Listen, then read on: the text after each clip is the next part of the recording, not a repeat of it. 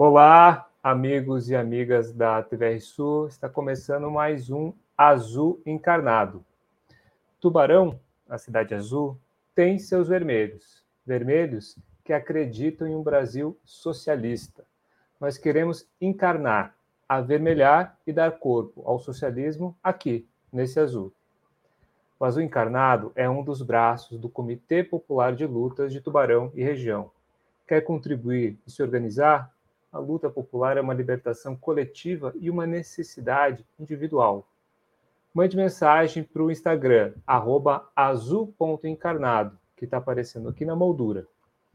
Esse programa é também parte da TV e rádio da classe trabalhadora do Sul Catarinense, a TVR Sul.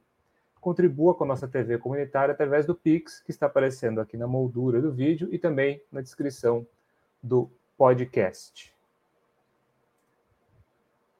Natural de São Paulo, capital, Mauriase é um dos mais importantes intelectuais marxistas brasileiros hoje. Formou-se em História na Pontifícia Universidade Católica de São Paulo, em 1983, obtendo mestrado em 1999 e doutorado em 2004, ambos pela Universidade de São Paulo, USP. Como membro do Comitê Central do Partido Comunista Brasileiro, o PCB, em 2006, foi candidato a vice-governador de São Paulo na chapa com Plínio de Arruda Sampaio, do PSOL. Em 2014, foi candidato a presidente da República em chapa pura do PCB, com Sofia Manzano como vice.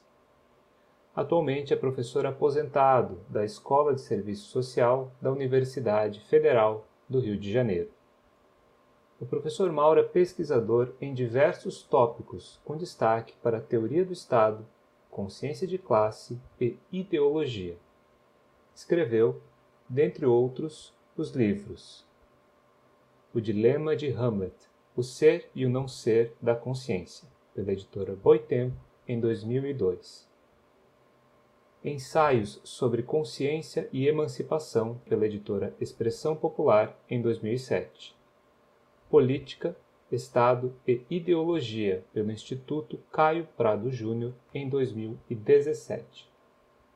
Seu mais recente trabalho, intitulado Consciência e Ideologia para Além dos Muros de Pedra, lançado pela editora Cortez, reúne 12 ensaios produzidos em diferentes épocas e que procuram enfrentar as questões relativas à consciência da classe trabalhadora e o enfrentamento da questão da ideologia.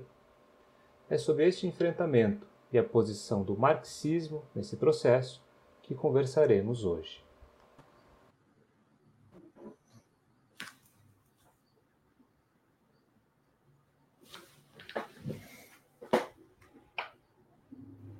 Eu, clássico, não, não ligo o microfone, meu erro, perdão. Professor, perdão, o senhor tem se dedicado a compreender o fenômeno, o fenômeno, perdão, da ideologia uma parte considerável dos esforços dos intelectuais que visam municiar a ação revolucionária dedicam-se a esse problema é, como uma pedra angular de qualquer estratégia revolucionária.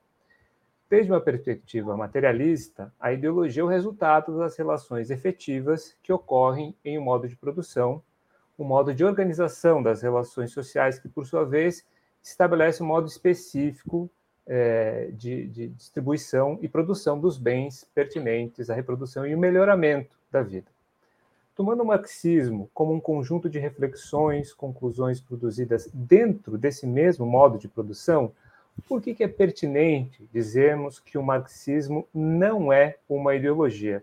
E mais uma vez, muitíssimo obrigado por atender nosso chamado e nosso convite, professor. Eu que agradeço, Léo Jorge, prazer estar aqui com você. Você tem razão. É, o, o marxismo, o pensamento político da classe trabalhadora, tem nessa questão da ideologia uma pedra angular. Eu estou convencido que o início dos estudos de Marx e daquilo que acabou resultando numa certa visão de mundo, uma compreensão política fundada na crítica da economia política, começa por uma motivação de compreender esse fenômeno que é da alienação, né? da qual deriva a reflexão que Marx e Engels, ali por meados do, do século XIX, vão realizar sobre o tema de ideologia. E aí reside toda um, uma problemática né, do uso desse termo. É, tem um autor inglês que eu gosto muito, que é o Terry Eagleton, né, e, em que ele começa seu livro listando, se não me engano, 19 concepções sobre ideologia. E o que ele chama atenção é como que várias dessas definições são antagônicas, né? Só para a gente começar a conversa, né? Ele fala, olha, como é que é possível um mesmo fenômeno é, ser definido como algo pela qual os seres humanos tomam consciência das contradições do mundo e, a, e algo que impede que os seres humanos tomem essa consciência, né? São, são sentidos antagônicos.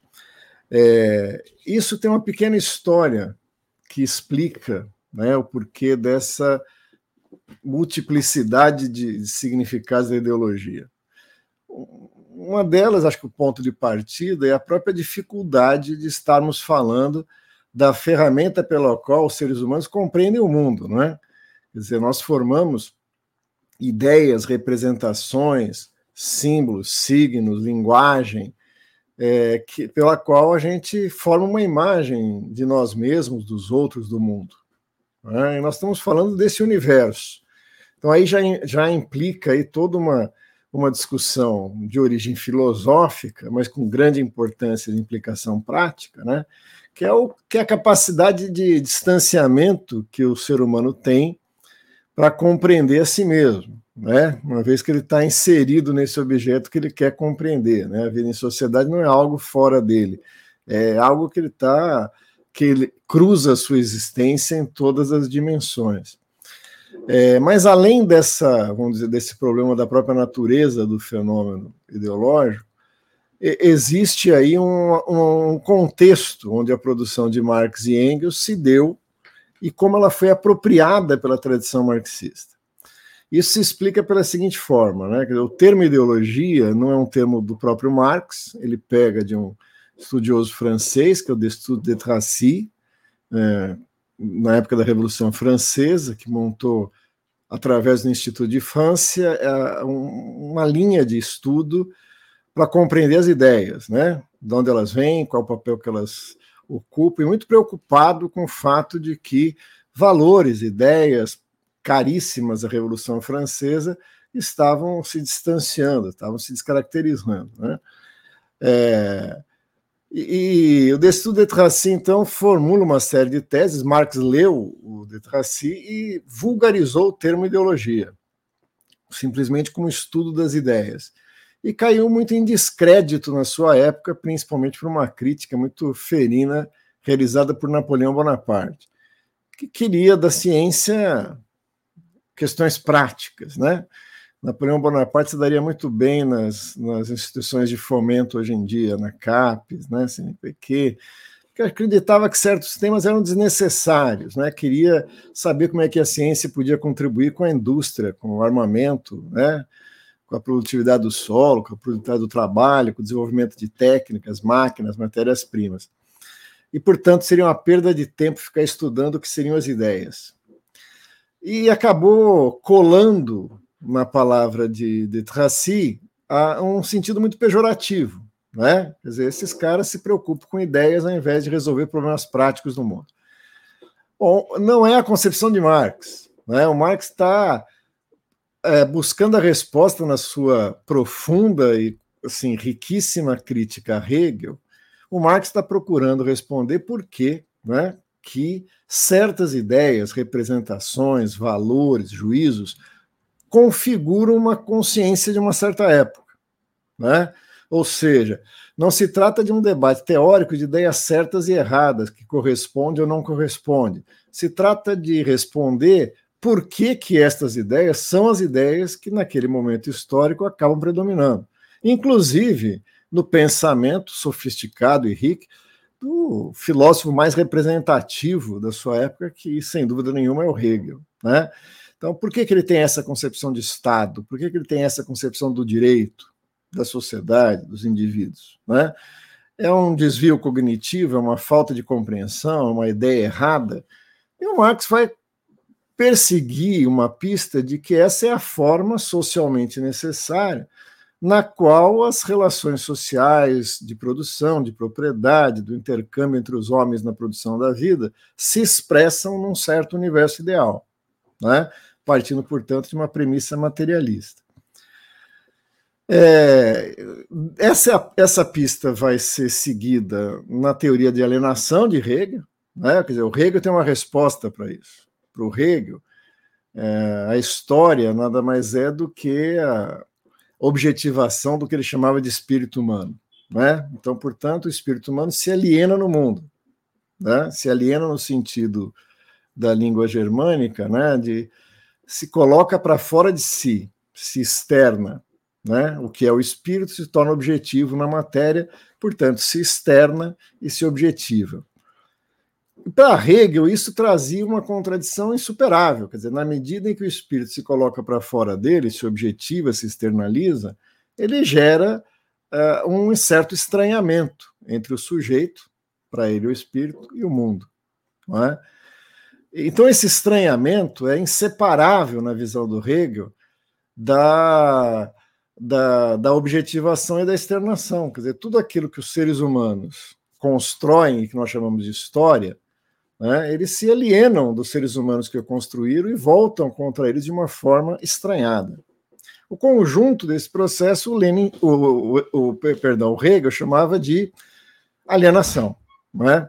Ora, o que, que o Marx vai, vai partir daí? Não, veja, é, sem dúvida nenhuma, a história não é a exteriorização e a objetivação de nenhum espírito fora do mundo, mas da própria ação dos seres humanos. Mas é verdade que essa ação dos seres humanos constitui uma objetivação que volta contra os seres humanos de maneira estranhada. Né? E veja, não é qualquer tema, estamos falando aqui do direito, estamos falando aqui do Estado, né? que são forças que se voltam contra a gente e da qual os seres humanos perdem o controle daquilo que criaram. A tese de Marx, de forma bem resumida, é a seguinte: a objetivação e a externação da, da ação dos seres humanos na história é inevitável, é própria da própria praxis humana. Mas o estranhamento não. O estranhamento é o resultado de condições particulares, históricas, que produzem esse estranhamento. E que depois, na evolução dos seus estudos, nesse momento, no meados dos anos, dos anos 40 do século XIX, ainda Marx não tem a resposta, mas a pista o leva a buscar quais são essas condições materiais que produzem esse estranhamento. E vai chegar na compreensão da economia política, da mercadoria, do fetiche da mercadoria, né, que produz essa sociabilidade estranhada dos seres humanos, ou nos termos de Marx, fetichizada. Né? É, a tese de Marx sobre ideologia se cola exatamente na construção desse raciocínio, a consciência própria de uma sociedade em que os seres humanos se reificam, né? É, em que as relações sociais que constituem a sociedade assumem, nas palavras de Marx, a fantasmagórica forma de uma relação entre coisas. Né? Essa circunstância particular, que é a circunstância da mercadoria e do capital, produz uma expressão na consciência dos seres humanos que é a ideologia. Não é? Portanto, quando na ideologia alemã, em produção conjunta com Engels, Marx descreve esse fenômeno, ele não descreve no sentido de dizer, olha, essa é uma visão falsa do mundo. Essa é a expressão invertida de um mundo invertido. O um mundo da mercadoria, o um mundo do capital. Né? É, e quais são as características dessa expressão reificada na consciência dos seres humanos. Marx trabalha, se a gente pegar no conjunto da sua obra, cinco momentos em que ele caracteriza a forma ideológica. O primeiro dela parte de que ela é uma forma invertida. Né? A expressão ideal é a expressão de uma inversão. Né? Podemos aqui dar vários exemplos. O Estado torna possível a sociedade, né? O direito cria regra. Né? Não, é a sociedade que se expressa numa forma política e em formas jurídicas que, no conjunto, constitui o Estado, não o inverso. Né? É, o capital se considera produtor, mas o capital é o apropriador da riqueza, o produtor da riqueza é o trabalhador. Então, toda ideologia expressa, uma, uma metáfora de Marx, como numa câmara escura, uma inversão. Né? A segunda característica é que essa inversão é apresentada como natural. Todo discurso ideológico é um discurso que naturaliza aquilo que no seu processo é histórico, cultural, social. Né? Então, as relações entre os seres humanos se darem na forma de assalariamento, de uns vender a sua força de trabalho, outros comprarem, não é uma forma natural, é uma forma historicamente constituída, mas que é apresentada pela ideologia própria da sociedade burguesa como se fora algo natural. É natural que alguns trabalhem e outros apropriem essa riqueza. Como é natural que nas relações sociais entre sexos, né, o homem domine, a mulher é subalternizada, como certos povos teriam o direito natural de subjugar outros. Quer dizer, toda vez que aparece esse argumento de naturalização, estamos diante de um vetor ideológico.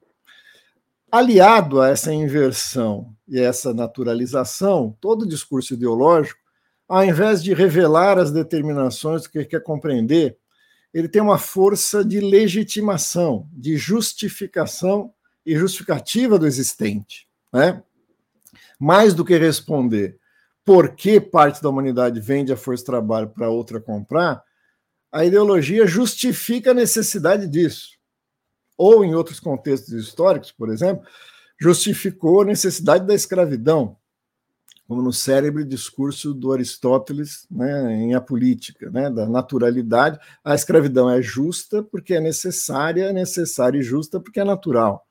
Quer dizer, esse raciocínio é, é quase a tríade toda da inversão da naturalização e da legitimação dos fenômenos. Isso combinado gera um mecanismo que está presente em toda ideologia, que é o, aquilo que obscurece o que quer ser revelado, né? por um mecanismo muito sofisticado, não é simplesmente um esconder, é um mostrar escondendo. Né? Marx brincando aí um pouco com a ideia da, do iluminismo, né?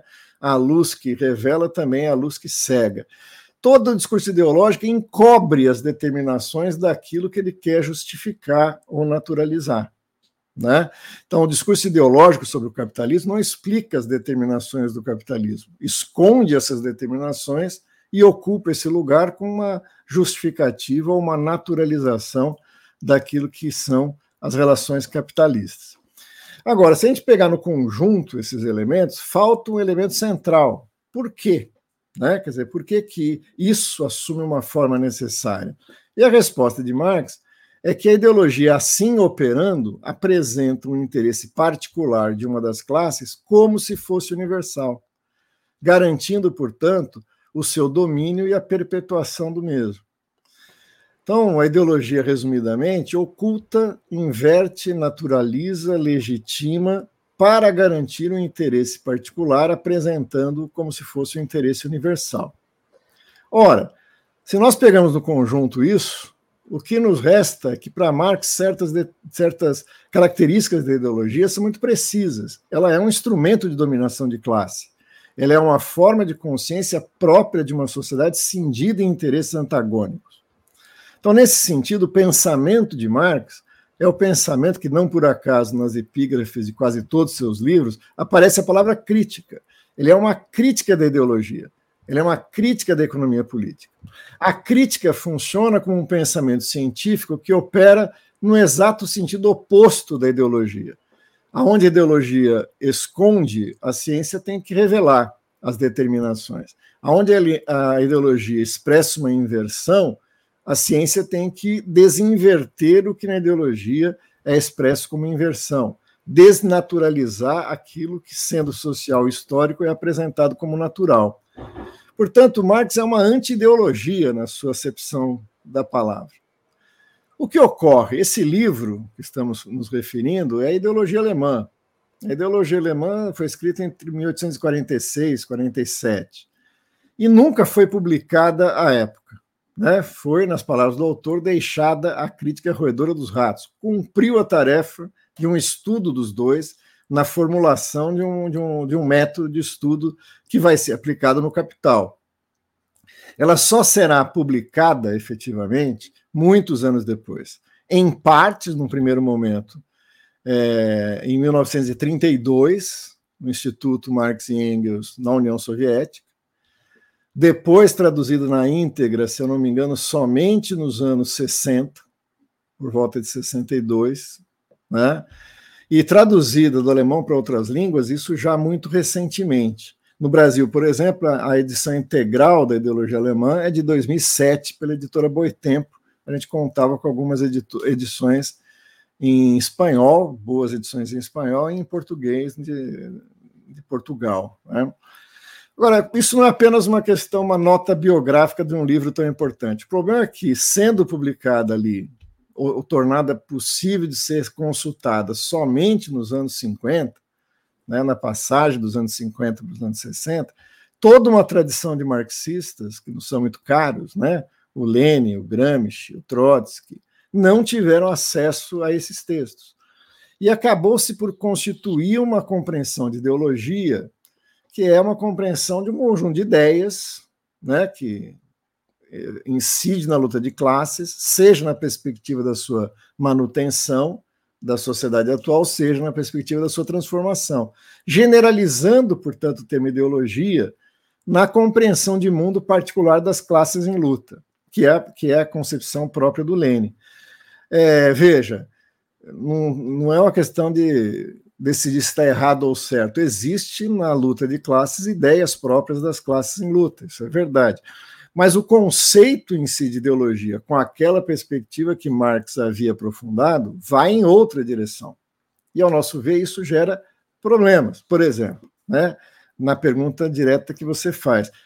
É, se a gente considerar a ideologia como um conjunto de ideias, particular das classes em luta, o marxismo é uma ideologia, teria que lutar para ser, para ser a ideologia que orienta a classe na sua luta por transformação. Na acepção originária de Marx, o, mar, o marxismo não pode ser uma ideologia, porque se ele assim se constitui, ele acaba por obscurecer determinações que nos interessam revelar, inver, produzir inversões que não interessam aqueles que precisam compreender a sociedade para transformá-la muito menos na linha de justificar o existente, né? uma vez que o marxismo é uma crítica do existente. Né?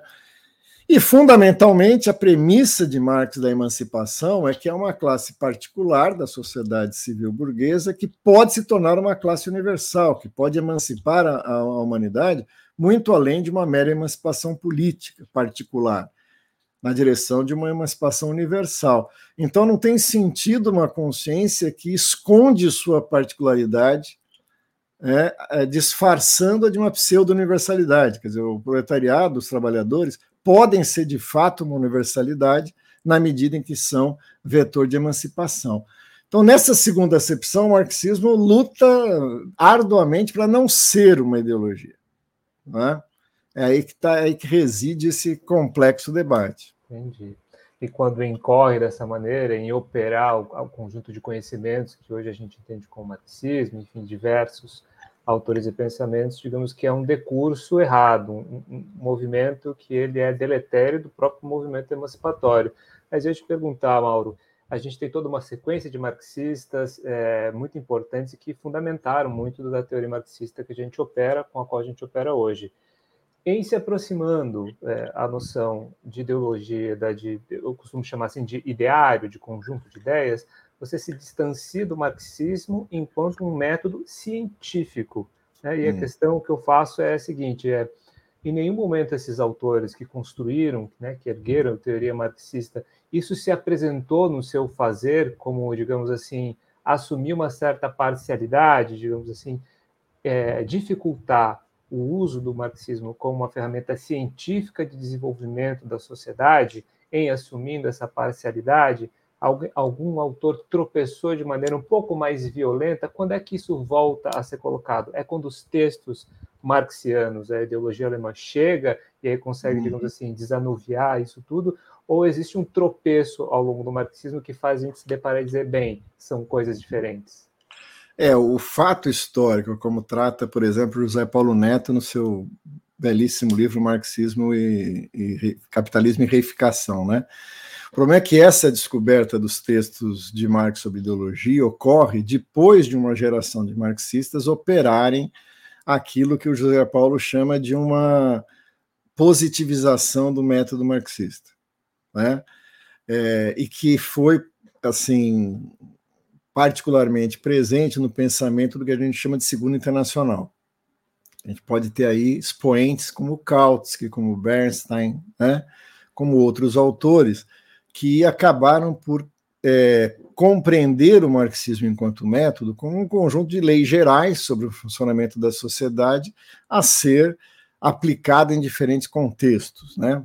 Daí a, a afirmação do, do, professor José Paulo Neto de haver aí uma positivização. Esse é um típico raciocínio kantiano e, do ponto de vista da sociologia, própria da, da, da sociologia funcionalista de Durkheim. Né? Regras gerais, leis gerais de funcionamento da sociedade, ainda que construídas com a com a terminologia marxista, né? forças produtivas, luta de classes, Estado, né? revolução, mas isso não deixa de ter implicações não só na produção do conhecimento, como na prática política. Né? Um exemplo bastante é, significativo disso é a interpretação que a Segunda Internacional dá, por exemplo, ao famoso prefácio de 1859 da Contribuição à Crítica da Economia Política. Quando Marx ali afirma, ó, nenhuma sociedade nova surge antes que desenvolva todas as forças produtivas que ela contém, né? É, nenhuma sociedade desaparece antes que os, os germes da sociedade nova já estejam em gestação dentro da sociedade antiga. Quer dizer, parte da tradição marxista ali vai criar uma compreensão de que é impossível a revolução naquele momento e, portanto, a ação dos socialistas é uma ação em aliança com as burguesias para desenvolver o capitalismo, né? E assim jogando o horizonte da transformação socialista para frente, né? Aquilo que assim mecanicamente pode considerar como teoria da etapa revolucionária, né? E o que vai desenvolver toda toda espécie de reformismo, cujo socialismo evolucionista do Bernstein é um exemplo. Esse é um exemplo, né? Agora veja, é, essa expressão ideal no campo do marxismo é a expressão que acaba se rendendo a impasses do existente, é? de dificuldades de colocar a transformação social na pauta, em função da derrota da Comuna de Paris, em função do, da consolidação do Estado burguês em sociedades capitalistas avançadas, como é o caso da França, né, da Bélgica, da Inglaterra, da Alemanha, aonde colocava desafios práticos para os trabalhadores.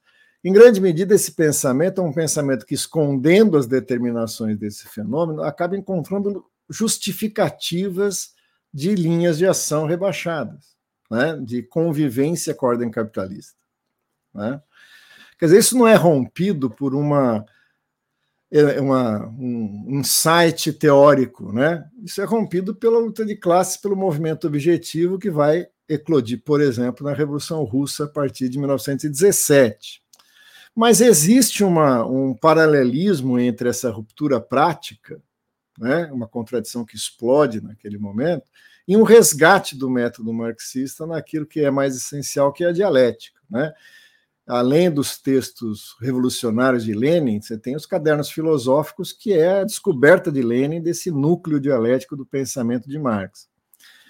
É, no momento posterior, isso, isso traz problemas sérios para a tradição marxista e revolucionária, na medida em que se consolida estados proletários a partir da Revolução Russa.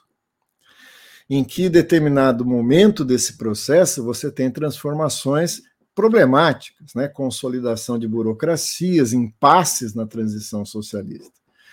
E isso, isso permite que na consciência social é, dessa época se apresente essa distorção na forma de um encobrimento ideológico, né? de apresentar um interesse particular, por exemplo, de camadas burocráticas, como se fosse o interesse universal dos trabalhadores e do conjunto da sociedade.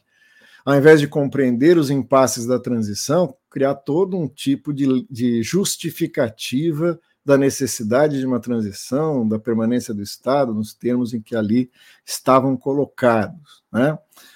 E que acaba gerando vários níveis de encobrimento, de naturalização de contradições, o que impede os trabalhadores de compreender os impasses reais e, portanto, a capacidade de agir no sentido de superá-los. Né? Então, nesse sentido, mesmo diante de toda uma terminologia marxista, esse pensamento se constitui como uma ideologia. Né? Na análise do, do, do José Paulo Neto no Capitalismo e Reificação, uma ideologia que tem por funcionalidade garantia de relações de poder, de perpetuação de poder, como o caso do período stalinista na União Soviética. Né? É, mas eu faria duas ressalvas nesse sentido mesmo sem um elemento teórico de fundo sobre ideologia, tem pensadores que, dentro dessas limitações, avançaram muito e deram contribuições significativas. Né? O próprio Lenin né, não tinha como ter é, de, de, base a compreensão de Marx, porque não teve acesso a esses textos.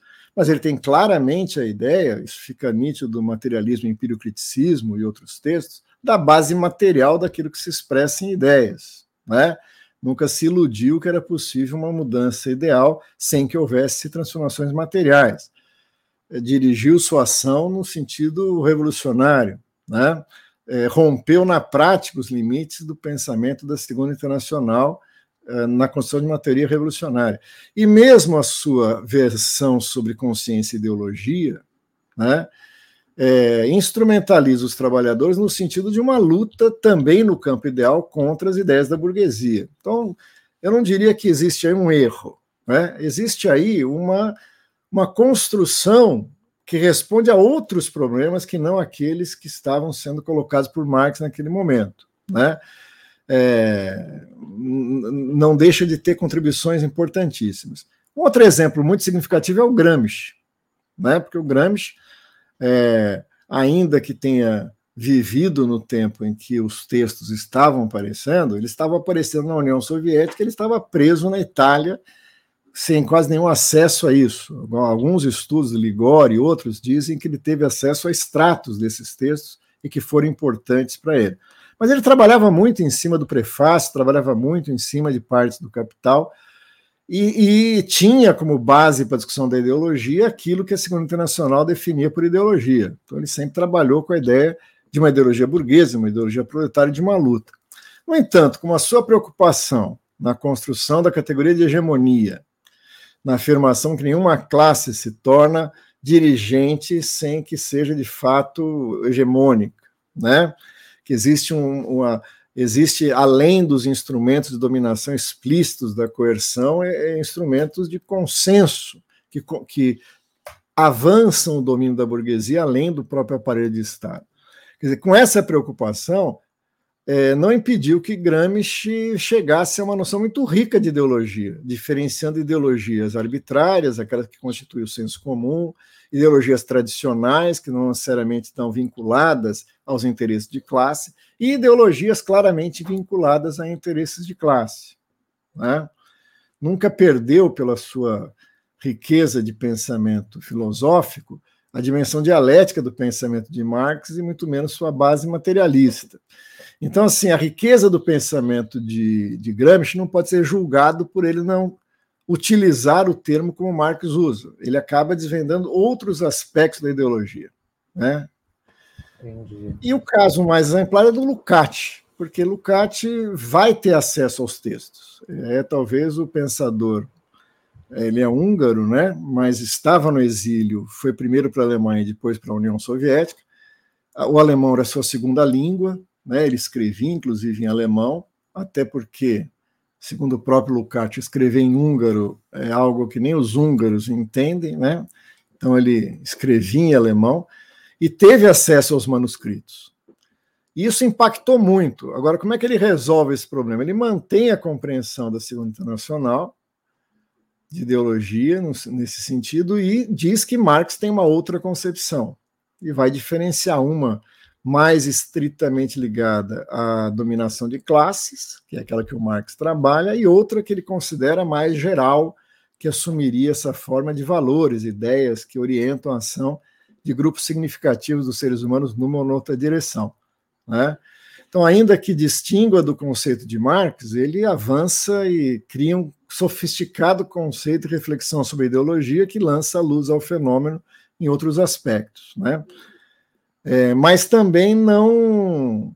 Ele prefere conciliar os dois conceitos, aquele que se consagrou na Segunda e Terceira Internacional e aponta a existência desse que ele chama de um conceito mais preciso, definido de ideologia em Marx. Entendo, perfeito. Mauro, é, no dia de ontem, o jornalista Breno Altman estava conversando com o Conde na TV 247 Hum. Ele apresentou uma análise que é bastante corrente, assim, mas digamos assim, ele sedimenta cada vez mais isso, insistentemente. Evidentemente que o Breno não é só, não, não que seja pouco ser um jornalista, mas também um analista. Ele coloca da seguinte forma: ele diz que o Partido dos Trabalhadores tem um projeto de governo, mas não tem um projeto de poder. Quando a gente aproxima a ideia de ideologia, a ideia de, de conjunto de ideias, de ideário, de valores, né, e, e tenta construir valores próprios né, da classe trabalhadora, é, me parece que a gente vai conformando um tipo de pretensão política, isso, isso inclina, isso lança a um tipo de disposição política que é menos afeita a exercício de poder propriamente dito. Digamos assim, a gente assume de uma maneira responsável, de uma maneira uhum. assim bem, bem, bem parcial no sentido assim ser tranquila, calma, assim, responsável. Você tem a sua parte de visão do mundo, você tem a sua parte da visão da totalidade, a outra pessoa tem a outra é, capacidade de apreensão da totalidade. São parcialidades que não podem jamais, né, de uma maneira, se você for uma pessoa responsável, acomedida, não vai se lançar a ter uma ideia de totalidade. Essa distinção entre projeto de governo e projeto de poder não te parece ser assim mais ou menos um decalque dessa insistência em construir uma identidade, agora avançando um pouco mais a ideia uhum. da classe trabalhadora, digamos assim, em havendo um governo da classe trabalhadora, em havendo um governo em favor, né, com uma disposição a poder, né, as contradições, os encobrimentos, os falseamentos, todos eles, digamos assim, ficam mais ou menos é, impossibilitados se há uma ideologia correta, uma ideologia da classe trabalhadora seria, uma, digamos assim, uma luta, né, uma degeneração importante a se combater, justamente essa, de que, em combatendo essa ideia de ideologia com parcialidade responsável, né, uhum. temos os nossos, poderíamos então poder avançar, em certo sentido, para uma, uma expansão da ideia de poder, de relações de poder na sociedade, que não se resumem a um governo? Então, Ó, vamos começar concordando com o Breno que existe uma diferença em estar no governo e estar no poder. É verdade. Agora, esse é o grande desafio de toda estratégia revolucionária, né? Ligar um ponto ao outro. Porque senão, não, não, porque assim, a pergunta que deve fazer é o seguinte: estar no governo é para buscar o poder, ou estar no governo é uma coisa que não conecta-se com a estratégia de transformações estruturais mais profundas que nós julgamos necessárias na sociedade. Né? É, eu acho que isso está profundamente ligado àquilo que nós chamamos de ideologia, porque, como nós falamos, a ideologia é uma forma de pensamento né, que esconde as suas determinações. Ela serve para esconder as determinações. E, nesse sentido, ela é insidiosa. O que, que eu estou querendo dizer com isso? As ideias dominantes, diz o Marx, são as ideias da classe dominante. Né? Mas exatamente por ser apresentadas na forma de ideologia, elas não se apresentam na parcialidade particular da classe dominante. Né? Veja, esta teoria política, essa teoria do Estado, é uma teoria burguesa. Não, é uma teoria política. É uma teoria da sociedade, que estamos, portanto, todos partindo da aceitação dessas premissas. Então, na medida em que uma força política parte da premissa que a sociabilidade burguesa é insuperável, ou seja, que nós não vamos atacar a propriedade privada, que nós não vamos reverter as relações sociais de produção fundada na apropriação do trabalho alheio na forma de assalariamento, que a gente não vai superar a produção social acumulada privadamente pelos donos de meio de produção. Eu aceito as relações de existência da sociedade como naturais e imutáveis. O próximo passo é justificá-las. Né? Veja como a ideologia opera. Eu não posso quebrar isso. Por que, que eu não posso intervir nisso? Porque senão o mercado fica nervoso. Se eu intervir nisso, a economia se desorganiza. É impossível, quer dizer, todas essas ideias são ideias que ocupam o papel muito claro de legitimar a existência do mercado, das relações sociais, da propriedade, etc. e tal. Né? O próximo passo é a expressão política disso. Qual é a expressão política dessa sociabilidade fundada na mercadoria, no capital, na, na exploração da classe trabalhadora pela classe dos capitalistas proprietários dos meios de produção?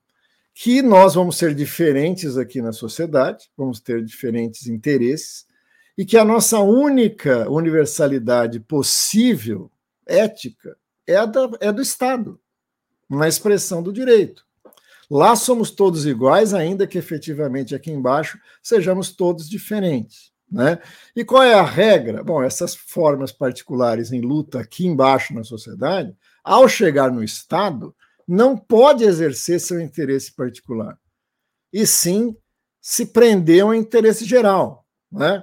Veja, eu estou falando de ideias, estou falando de valores. Né? A conexão para mim entre esses valores e a realidade material do capitalismo é evidente.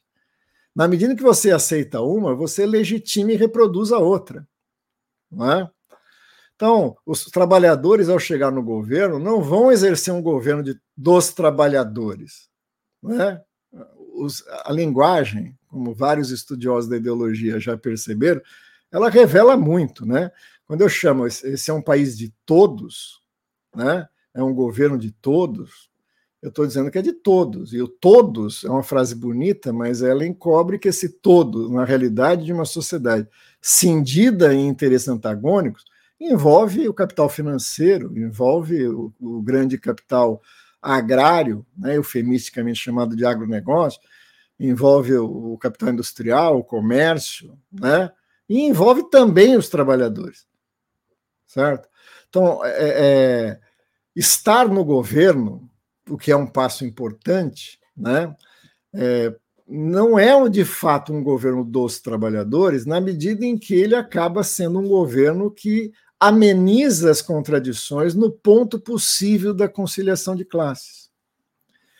Então, eu concordo com o Breno no seguinte sentido: não é errado almejar estar no governo é um grande passo estar no governo. Constituir os trabalhadores como força política, por exemplo, numa, na conjuntura recente, capaz de derrotar a extrema-direita. Ótimo, perfeito. Nosso problema começa agora. Eu brincava com meus camaradas, né? É, vamos ficar alegre e festejar. Nosso prazo de validade da alegria acaba no dia 1 de janeiro, né? Porque a partir do 1 de janeiro nós temos que recuperar outra coisa no lugar da alegria, né? Na alegria de ver o Bolsonaro perder a eleição. Nós temos que recuperar a capacidade crítica, nós temos que recuperar a pergunta fundamental: a quem serve as ações desse governo? É possível conciliar os interesses da acumulação de capital e os interesses das massas trabalhadoras, do conjunto dos setores explorados por esse sistema? Nossa, nosso ponto de vista é que não. Né? Então, um governo que que tem como estratégia né, transformar a sociedade brasileira na perspectiva dos trabalhadores, é um governo em tensão, é um governo de luta, é um governo de enfrentamento.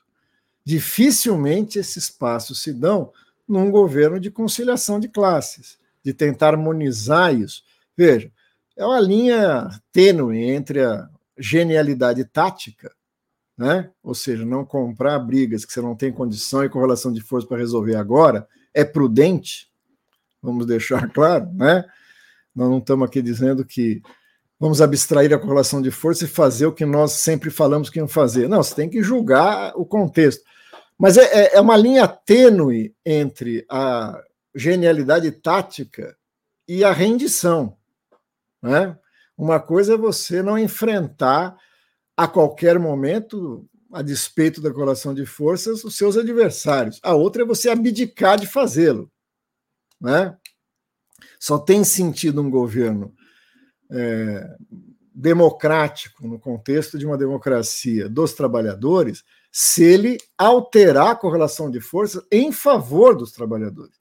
E ele não fará isso atendendo aos interesses do grande capital. Esse é o dilema. Agora veja, quando isso vai se expressar no universo das ideias, que a gente traz para o nosso tema, de valores, isso não vai aparecer na forma bruta, explícita, ela sempre vai aparecer invertida, obscurecida, é, justificada. Então, se trata de responsabilidade, se trata de equilíbrio, se trata de compromisso, se trata com respeito às normas instituídas. Palavras que não são isentas de juízos valorativos. Se você chegar e falar assim, não, eu sou irresponsável, eu quero. Né, isso bate exatamente no sentido oposto do, do senso comum. Então, o senso comum é a expressão geral, universal, de certa sociabilidade. Né? Ele não é neutro. Né? Não existe uma responsabilidade abstrata, com um conjunto de leis abstratos. Existe o compromisso com um conjunto de leis que responde às necessidades de uma sociedade que tem interesses em luta. Que, para garantir os interesses da acumulação de capital, eu tenho que ferir interesses da classe trabalhadora. Né? As pessoas acham que isso é uma discussão muito filosófica, de princípios, é muito principista. Então, coloquemos as questões em, em pautas né, corriqueiras.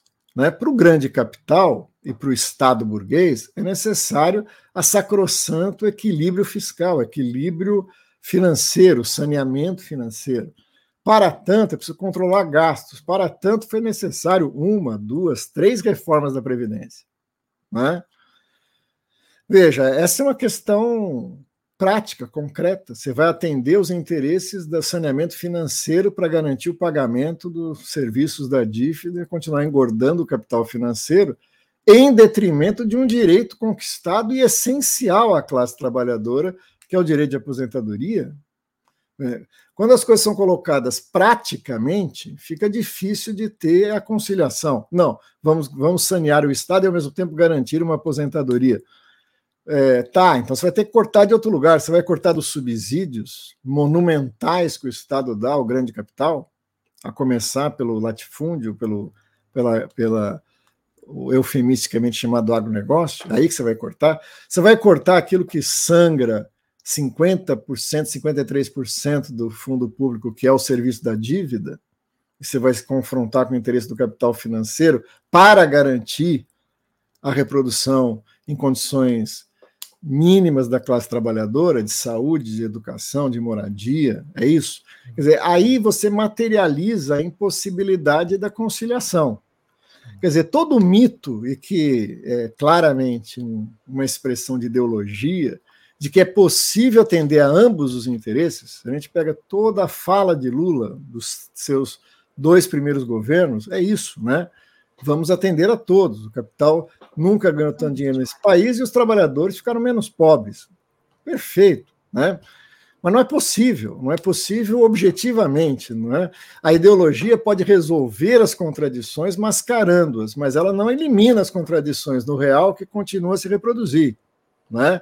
Você pode pegar uma sociedade como a nossa, machista, racista e homofóbica, e esconder isso através de uma legislação altamente progressista, né? Ah, numa uma expressão ideal, e eu diria ideológica, de uma sociedade não racista, não homofóbica, não machista. Só que isso pode ser a mais eficiente cobertura para que o racismo, a opressão sobre as mulheres, a opressão sexista se produza na base da sociedade e continue existindo, né? É aquilo que Zizek e outros autores chamam do risco da, da, da ideia de tolerância, que já está lá atrás no Kant. Né? Uma sociedade tolerante é a sociedade que aceita a contradição, não a enfrenta. Tolerante né? com os intolerantes é tolerante, tolerante demais. Intolerante, não, não pode, né? Quer dizer assim, uma, o Gramsci inverte provocativamente para falar da importância da intolerância, né? Assim, como é que nós vamos tratar o machismo na sociedade brasileira? Nós temos que enfrentar o machismo, eliminá-lo. E isso se elimina mudando radicalmente estruturas objetivas na família, nas relações de trabalho, nas relações profissionais, nas relações de formação. eh, se você não elimina ali, você não elimina isso com campanhas né, do Boticário em que tenha a mesma quantidade de negros e brancos ou de diversidades sexuais possíveis. Né? Perfeito, perfeito. É, essa é uma manifestação que mostra a força da ideologia e não a sua diminuição no sentido da emancipação. Claro. Mauro, queria te agradecer muitíssimo de novo por estar aqui comigo conversando.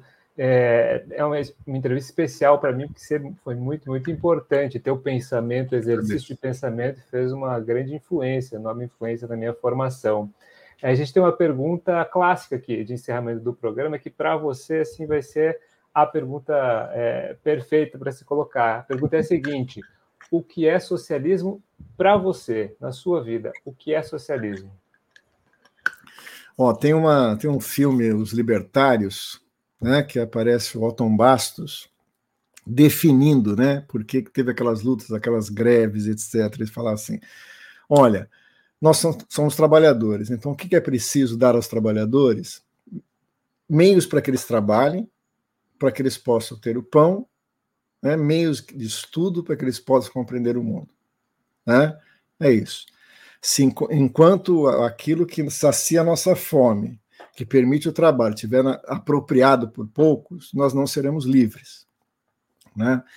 Então, no, no movimento operário italiano tem uma frase que eu acho que define bem isso. Trabalhar todos, produzir o que é necessário, distribuir tudo. Né? Se a gente conseguir produzir essa condição, estaremos transitando para isso que nós definimos como socialismo. Socialismo é a, a reivindicação da humanidade daquilo que ela perdeu o controle. Né? Ela recupera para si o controle sobre sua vida. Né? Seja na produção da vida, no trabalho, né? ela supera a forma mercadoria, ela supera a divisão de classes, e com isso ela supera esses fantasmas que essa expropriação produziu em outras esferas, todas elas, na política. Né? Quer dizer, política, na sua essência, é sentarmos juntos e decidir o que fazer. Por que, que isso precisa ser feito por algo alienado da sociedade? Lá em Brasília, nessas instituições carcomidas de Senado, câmaras, né? O direito. O direito nada mais é do que fruto dessa discussão coletiva, as regras que nós aceitamos, os valores e regras que fundamentam a sociabilidade. Isso não precisa estar imposto aos seres humanos desde fora e com todo um aparato jurídico e político para fazê-lo. Isso só é necessário porque a sociedade está dividida essencialmente em classes antagônicas. Né? Recuperando isso, a nossa própria produção da vida e as nossas expressões políticas, jurídicas, a gente pode também expressar todas as outras esferas da sociabilidade humana que são corrompidas por essa forma de sociedade dividida em classes. Né? As relações de afeto, a cultura, né? a criação das crianças, a relação entre os povos. Né? Então, o socialismo, como, como disse a, a, a Sofia Manzano na nossa campanha, é a proposta mais generosa que a humanidade produziu na sua história. É a afirmação que nós podemos recuperar para nós mesmos nossos destinos e dirigi-los. Nós produzimos toda a riqueza enquanto coletivo, enquanto humanidade, nós discutiremos conjuntamente, diretamente, o que fazer com essa riqueza, trabalhando todos, produzindo o que é necessário e distribuindo tudo. Para mim, isso é, é o socialismo. Isso é socialismo. Terminamos com isso, então. Muito obrigado de novo, Mauro. De novo, quem puder, lembrando bem no Altman, não somos uma igreja, tudo aquilo que ele sempre diz.